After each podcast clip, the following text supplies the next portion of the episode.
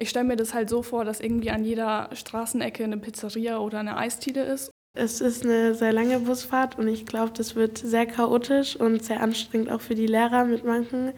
Vor allem, weil viele auch geplant haben, im Bus zu singen und wegen Film gucken und wegen den ganzen Snacks und weil es dann irgendwann auch langweilig wird.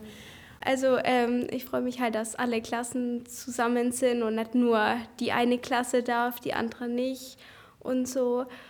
Und auch, dass wir auch zusammen was unternehmen und dass wir auch in Rom so zusammen sind. Die Mädchen von der Mädchenrealschule Volkach freuen sich auf ihre Reise nach Rom.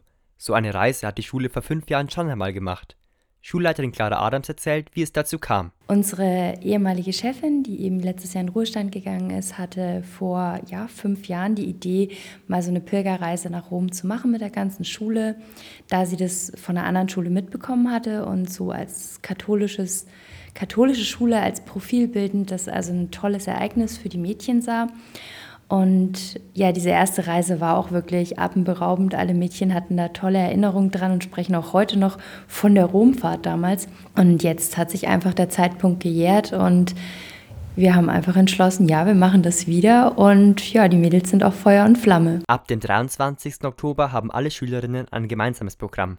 Zum Beispiel sehen sie sich die bekanntesten Sehenswürdigkeiten Roms wie das Kolosseum und den Petersdom an.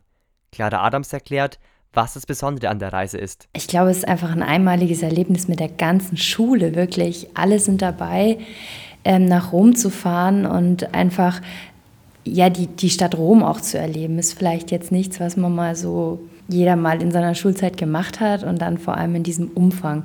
Wie es sich für eine Pilgerreise gehört, besucht die Schule am Mittwoch die Generalaudienz mit dem Papst. Das ist ein großes Treffen mit Papst Franziskus, an dem alle teilnehmen können. Am 27. Oktober kommen die Mädchen wieder zu Hause an. Clara Adams hat bei der letzten Pilgerreise nach Rom erlebt, dass die Fahrt ihre Schülerinnen zusammengeschweißt hat.